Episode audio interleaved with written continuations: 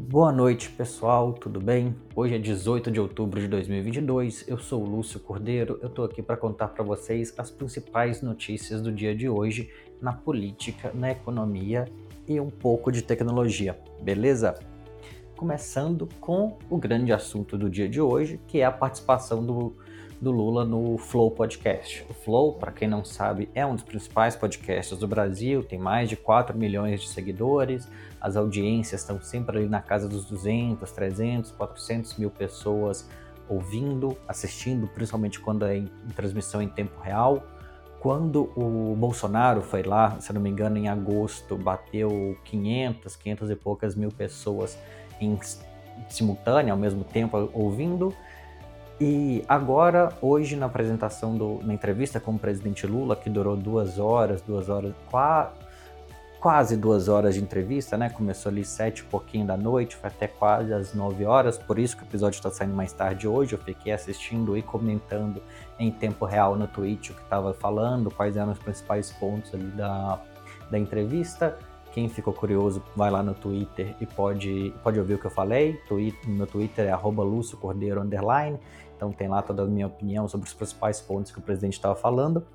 E o Lula teve quase 1,1 milhões de pessoas ouvindo ao mesmo tempo e durante basicamente toda a todo momento, toda a duração do, pod, do podcast, da entrevista. Pode ser, que tenha durado, pode ser que tenha variado um pouco, mas os números não baixavam, foram subindo até o, até o final da apresentação. E a primeira pergunta, um dos primeiros pontos que o Lula trouxe na, na entrevista foi sobre as últimas falas do presidente Bolsonaro, falando sobre as adolescentes do Distrito Federal, as adolescentes venezuelanas, que ele está tentando se desculpar, ele está tentando encontrar um ângulo onde isso pareça menos pior, mas o que a gente tem até agora são dois vídeos do presidente, sem corte, sem edição, sem fala tirada de contexto. São dois vídeos dele onde ele fala que estava numa motocicleta e que andaria mesmo de de moto, de jet ski, de burro, de asno, o que quer que seja. Então, assim, ele estava falando de algo que ele fez enquanto presidente. Isso não é uma história de anos atrás, essa história é recente.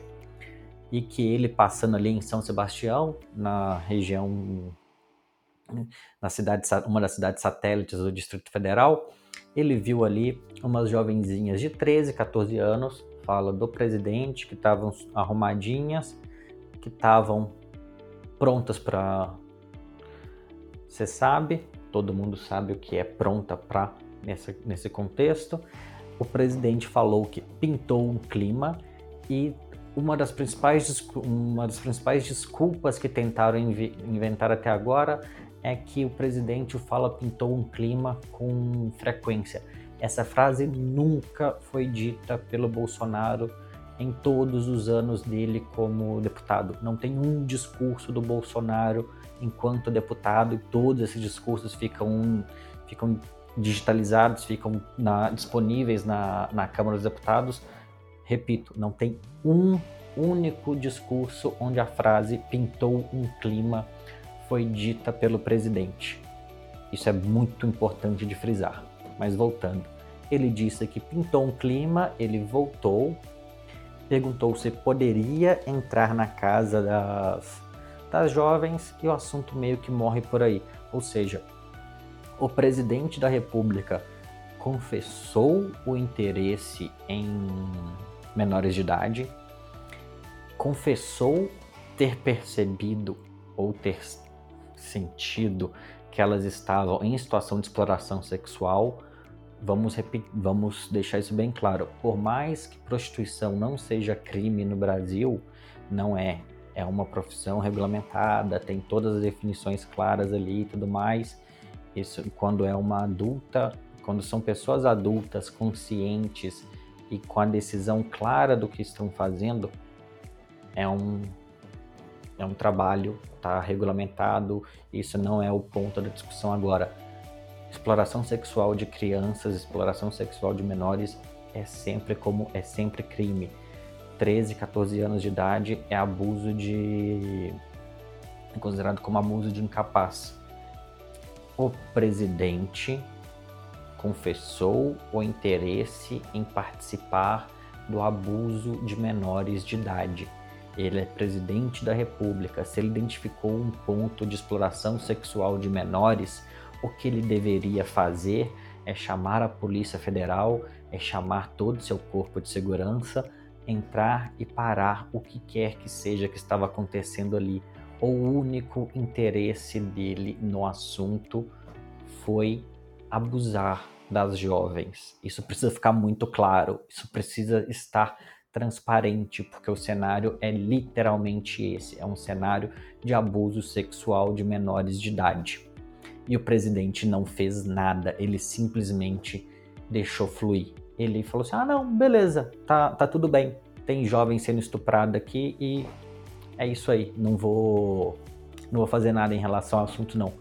Isso não, quando o Lula fala isso, não é subir o tom, é simplesmente relatar um fato, é deixar claro o que o presidente fez. Então, essa estratégia e essa matéria veio do Estadão, estratégia de falar Lula sobe o tom, qualquer, qualquer coisa nesse sentido não é subir o tom. Subir o tom é o que o Bolsonaro faz quando vai dar o chilique dele e bater, bater na mesa e falar que acabou, porra, como ele já como ele já falou, é falar que vai proteger mesmo a filho. Isso é subir o tom. Falar isso, narrar fatos é o que o Estadão deveria estar fazendo, é o que a Folha deveria estar fazendo, é o que qualquer jornalista deveria estar fazendo. Desde que esse vídeo veio à tona, todo jornalista deveria ter virado para o Bolsonaro e perguntado: mas por que você não denunciou? Por que, que a Polícia Federal não foi lá fechar? Qual o teu interesse em manter aberto um ponto de prostituição infantil? E essa pergunta não foi feita para o presidente em momento algum. Não fazer isso é, é deixar um crime, com, um crime em continuidade, é ser cúmplice de um, de um crime. Tanto o presidente quanto os jornalistas que não perguntaram para ele o porquê dele ter deixado um crime continuar acontecendo. O Lula falar que isso é que o Bolsonaro se comportou como pedófilo não subiu o tom, só só apontou o óbvio. E falando da campanha, falando das bravatas e da questão de subir o tom, um do, uma das subidas de tom mais tradicionais do presidente é falar sobre a questão da, da urna eletrônica, de que a urna eletrônica é frágil, de que a urna eletrônica é isso, e blá blá, blá e fraude. Colocou o, os pintores de, de rodapé quer dizer, colocou o exército para para para investigar. O exército não encontrou nada, porque não tem nada para encontrar. O nosso sistema de votação é extremamente seguro, nosso sistema de votação é ótimo, é um exemplo mundial. Não tem nenhuma democracia do tamanho da brasileira que apure os votos tão rápido quanto a gente apura, e isso precisa ficar muito claro, isso precisa ser cristalino de novo. Mas enfim, o Ministério da Defesa não conseguiu encontrar problema nenhum. O presidente queria esconder o relatório. Provavelmente vai colocar mais, é mais um dos sigilos de 100 anos que ele vai querer colocar aí. E o Alexandre de Moraes, o Foucault que a gente merece, o, o Foucault que vai nos salvar dessa, dessa bizarrice, dessa distopia que a gente está vivendo pegou e falou que isso tem que, isso tem que vir a público. No final das contas, se causaram tanto, se pediram tanta informação sobre o processo eleitoral, tem que divulgar o, qual foi o resultado do, do relatório, o que, que foi encontrado nessa investigação. Vamos ver onde isso, vai, onde isso vai dar. A gente já sabe que o governo vai dar mais um chilique, que algum militar aleatório, algum general de pantufa vai dar mais um chilique, mas isso tem que vir a, tem, isso tem que vir à tona até para acabar com essa baboseira de, de, de falar mal da urna eletrônica. Tudo bem? Partindo para a próxima, dentro desse mesmo tema, política, assim, hoje foi um dia muito quente de política, então acaba tendo um pouco mais de notícias dentro disso. Já, esse tema da, da criminalização das pesquisas é algo que eu já falei algumas vezes e o Arthur Lira vai tentar passar isso, o Ricardo Barros vai passar isso. Por quê? Porque, sinceramente, eu não sei por que, que alguém acha que isso é um processo interessante. Eu acho que deveria ser criminalizado virar deputado sem entender de estatística. Isso era uma criminalização que valeria a pena, que resolveria muita coisa. Eu não precisa nem entender de estatística. Eu entender regra de três básica já, já facilitava muito, para ser bem sincero.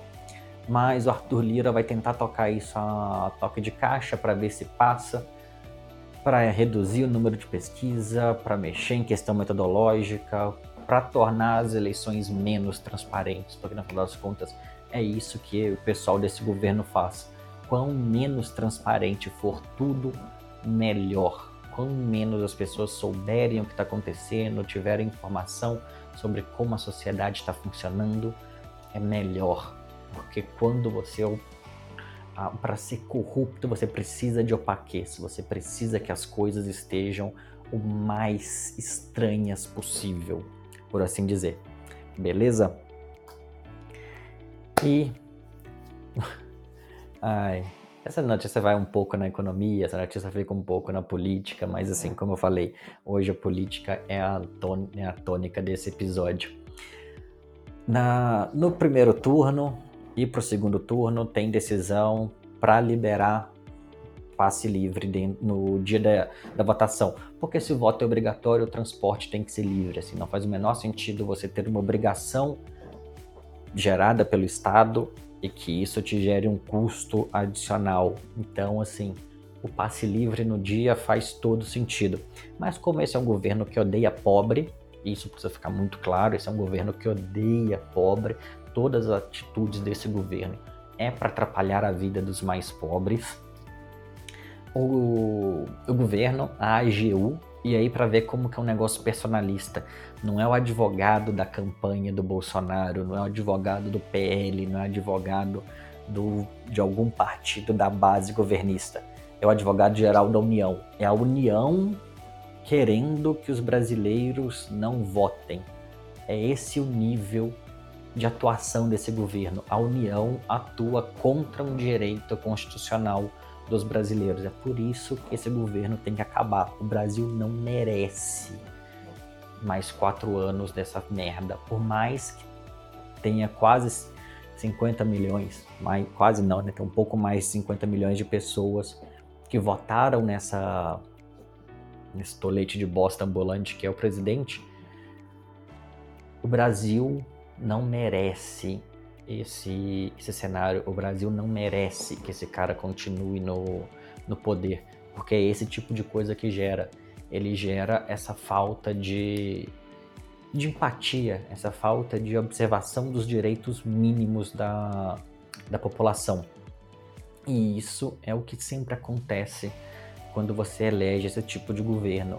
Todo e qualquer direito que puder ser retirado da população, eles vão dar um jeito de tirar buscando fazer isso, tirar o direito ao voto, porque não é interessante que a população mais pobre vote, porque pobre, entre aspas, né, não sabe votar. Pobre vota pensando no próprio bem-estar, ele não está pensando no bem-estar do patrão, que absurdo, né? Uma pessoa que está preocupada se vai ter dinheiro para comer amanhã não está preocupado com a valorização da ação da Petrobras ou com quantos quanto que os 14 milhões de dólares que o Paulo Guedes tem nas Ilhas Caimã renderam com essa última variação do dólar. É foda isso, né? Que, que difícil você ter que preocupar com, a, com alimentar seu filho ao invés de saber assim, nossa, com dólar a 5 reais tá dando para exportar soja para cacete com a margem de lucro absurda. É, é difícil, é muito difícil. Que né, é muito difícil ter que lidar com, com gente que tem preocupações muito mais mundanas como a, sobre, a própria sobrevivência ao invés do índice de exportação de soja do país. É deplorável isso. E por último, hoje eu não vou fechar o episódio falando com, de tecnologia em específico, vou fechar o episódio falando do LinkedIn, aquele ambiente estranho, e trazendo um post do, do Fábio Perovic, que é um dos fundadores da Fama, Fama é um fundo de investimento, é um dos fundos de investimento tidos como mais sustentáveis do, do Brasil.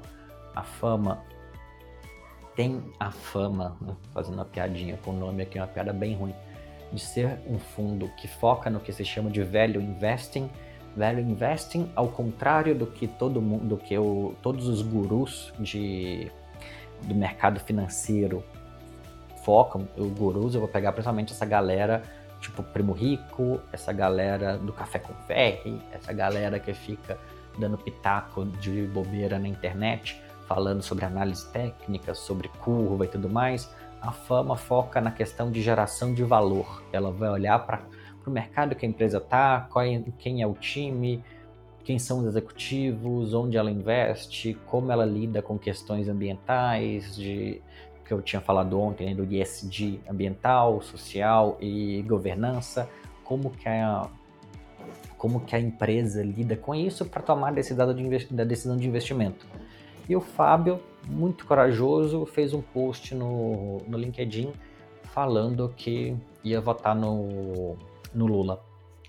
O que é bem distoante, entre aspas, do padrão médio da, da Faria Lima. A gente sabe que, o, que a Faria Lima se o Paulo Guedes ficar com água na cintura, a Faria Lima morre afogada. Mas o Faria Limer padrão é bolsonarista até o último fio de cabelo, com gel. E como eu não tenho cabelo, isso não é um problema para mim. E ele disse ter recebido centenas de mensagens de pessoas agradecendo pela coragem dele de anunciar isso, falando que não poderia nem curtir o post, porque se um chefe, um colega de trabalho, alguém da mesma empresa vê que ele curtiu um post do gênero, isso daria um problema gigantesco, correndo risco de demissão e tudo mais. Então, assim, imagina o grau de democracia que existe no ambiente onde você não pode falar que não vai votar no, no candidato do Paulo Guedes, onde você vai falar que discorda da postura do governo em alguns assuntos e que isso te levaria a um grau de ostracismo que você não seria mais recolocável no mercado. É esse o ambiente da Faria Lima, é esse o ambiente em alguns círculos do, do LinkedIn. Qualquer coisa que destoe do, do bolsonarismo mais canalha, e é canalha a palavra certa aqui, qualquer coisa que destoe do paulo guedismo surtado, e surtado é a palavra aqui, esse neoliberalismo que todo mundo já viu que não funcionou, um, um ultra neoliberalismo que até o FMI, depois de passar a década de 90 e o começo dos anos 2000, enfiando isso goela abaixo do mundo inteiro, parou e falou assim: gente, foi mal, a gente errou. O próprio FMI pediu desculpas. A Universidade de Chicago, que pariu esse neoliberalismo, falou, já parou de levar isso adiante e começou a se reposicionar. Só aqui ainda que esse tipo de discurso, aqui nos Estados Unidos, mas os Estados Unidos é um outro antro de bizarrice. Mas só aqui e nos Estados Unidos que, essa, que esse tipo de bizarrice ainda, ainda se cria. A Liz Truss, atual quase ex-primeira-ministra da, da Inglaterra, propôs algo parecido com, minimamente parecido, não vou nem falar parecido, minimamente parecido com o que o Paulo Guedes tem feito aqui, com o que o Trump fez quando era presidente dos Estados Unidos, teve que pedir desculpa. Metade do, da, do próprio, dos deputados do próprio partido já estão pedindo para ela renunciar. Se o Partido Trabalhista subir um voto de desconfiança para ela amanhã, ela roda. Então, assim, em qualquer lugar civilizado, uma gestão estilo Paulo Guedes não duraria uma semana, não seria nem cogitada. Aqui no Brasil ele ainda é tido como gênio, o pessoal coloca estátua dele na Faria Lima. Então, assim, o Fábio ter que fazer esse post e ter esse, essa quantidade de gente falando o absurdo que que é o clima interno, né? Porque no final das contas é isso. Você não pode discordar politicamente das pessoas ao redor, porque eles não têm racionalidade para entender o quão deletério para o país seriam mais quatro anos de, de governo Bolsonaro. Eles não conseguem entender que por mais que a Bovespa esteja ali na casa de 105, 110, 115 mil pontos, acho que agora está na casa de 115 mil pontos, isso não se reflete em qualidade de vida para a população. O Faria Limer médio venderia a mãe se isso significasse mais 1% de bônus para ele no final do ano.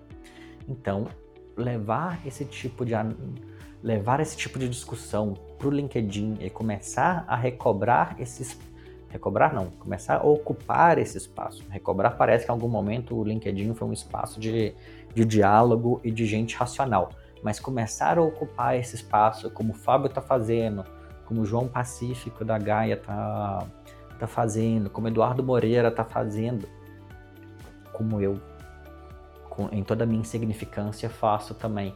Isso é muito importante.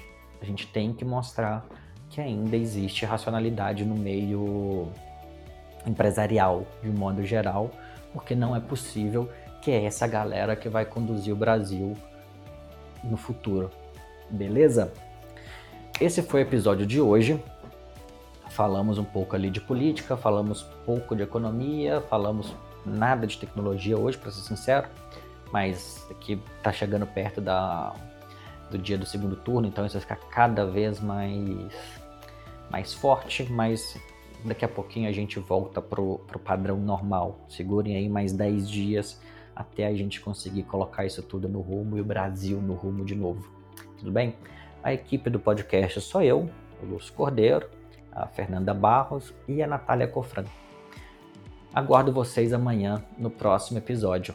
Tudo bem, gente? Não esqueçam de seguir o podcast no Instagram, arroba deixa eu contar no Twitter, arroba deixa eu contar pd, e me sigam nas minhas redes sociais também, Link, é, LinkedIn, só procurar Lúcio Cordeiro, no Twitter, Lúcio Cordeiro Underline, no Instagram, Lúcio Cordeiro Underline. underline.